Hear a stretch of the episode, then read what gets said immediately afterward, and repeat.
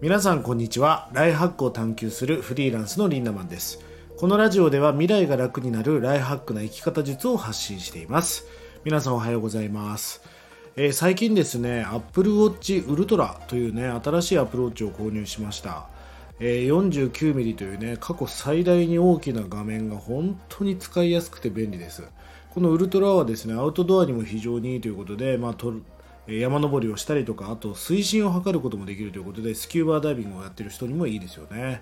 まあ、こういったデバイスに投資をするっていうことは僕にとってすごく重要なことなんです。まあ、お金はかかりますが生産性がぐっと上がるわけですよね。こういったデバイスアプリこういったツールこういったものにお金をかけていくということはライハックを探求していく上で大切なことだなと感じる日々でございます。あただねえー、生産性を求めすぎて生産性が落ちてる人もいます。例えばタイムマネジメントタイムマネジメントって言ってタイムマネジメントばっかやってるやつとかいるんでね。成功哲学成功哲学成功哲学で終わっていくやつもいますからまあ、バランスが何事も重要だなと思う日々でございます、え、今日のテーマはですね自己流を続けるアホたちということについてお話していきたいと思います。あのー、ちょっと前なんですがある企業さんから相談を受けましてインスタグラムを伸ばしたいと。いうことで案件をいただきましたので、まあえー、じゃあコンサルをしましょうということでコンサルに入りました、えーと、僕は得意なことがですねキュレーションっていうねあのまあサンプルとかを探すのが得意なんです。デザイン能力とかセンスとかはないんだけどうんそれに匹敵するサンプルを探すのは得意ですね。まああのそのインスタの最高のねサンプルアカウントを探すわけですよ。皆さんは TTP という言葉をご存知ですかね？TTP っていうのは徹底的にパクるの略ですがま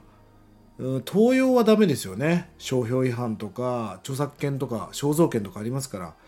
えー、そのまま丸僕はダメですが参考にするっていうのはすごく大事なことだと思います。学ぶの語源は真似部だからやっぱ真似をしていくってことは重要なことですよね。でもこの通り作ったら絶対伸びるだろうということでサンプルを探しましてえー、ショートムービーのね、リールをこの通り作りましょう。えー、フォント等もね、えー、とにかくこの通りやってくださいということで、出来上がったリールを僕は見てびっくりしたんですが、これな、え、これ、え、何ですかこれっていうぐらい、全然違うものが出てきたんです。で、これなんでこんなの作ったんですか？って言ったら、いや、自分がこういうのが好きなんで、みたいな感じだったんですね。で、結局全く伸びませんでした。100とか200再生ぐらいしか伸びなかった。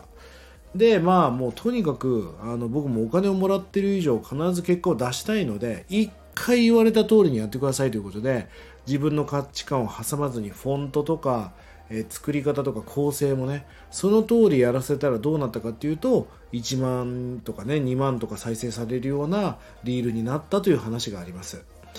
あの手張りという言葉がありまして漢字で守る破る離れると書きます。もともとお茶の言葉みたいですがまずはその徹底的にまずその流派のやり方を守っていきましょうと。まずは自分の価値観なんか挟まない方がいい。その通りの作法でやってみましょうと。それができるようになってから破る。ここから自分らしさを徐々に足していって離れる。のれん分けをして自分で分家のね流派を作っていきましょう。ということなんです、まあ、まさにお茶の世界ではこの手張りというの言葉よく使われるんですが今イノベーションって言葉がありますよね。新しい時代にあったとにかく新しい価値観そういうのをぶっ壊していきましょうっていう新たな価値観を作っていきましょう。でもイノベーションって僕はこの手張りってものがありきだと思うんですよね。先人たちが大切にしてきたものを大切にしていくということが重要だと思います。だから手張り守っていくことは大事なんですが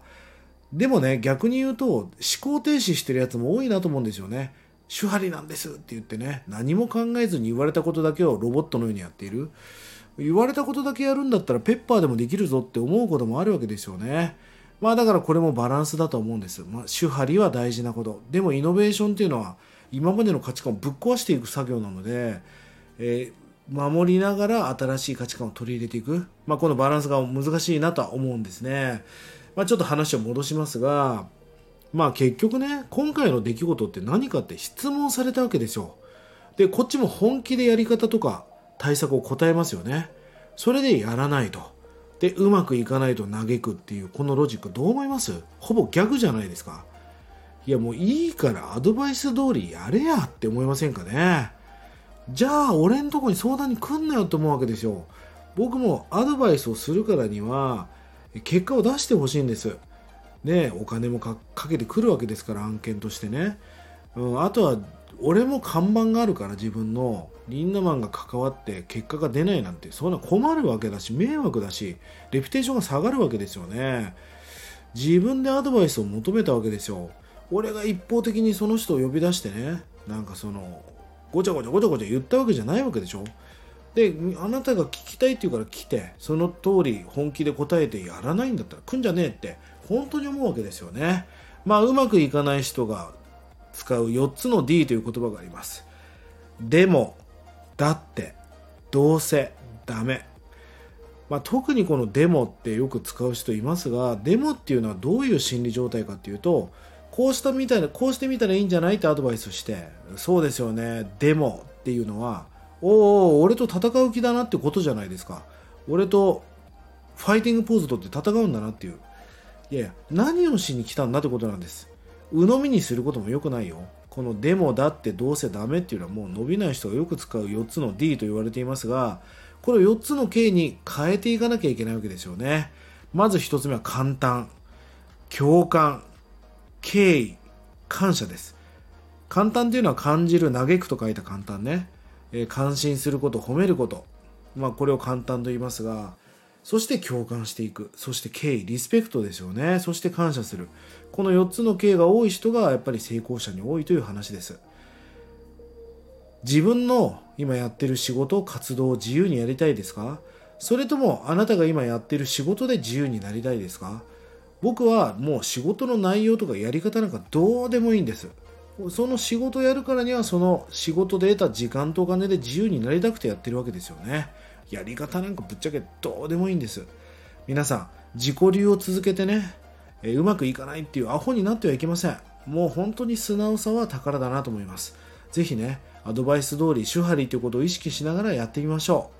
う。1日30円で学べるオンラインサロンライフハック研究所。1年後の未来をより良くするための学びコンテンツが200本以上上がっています。ぜひこちらもご活用ください。それでは今日も素敵な一日をリンダマンでした。またね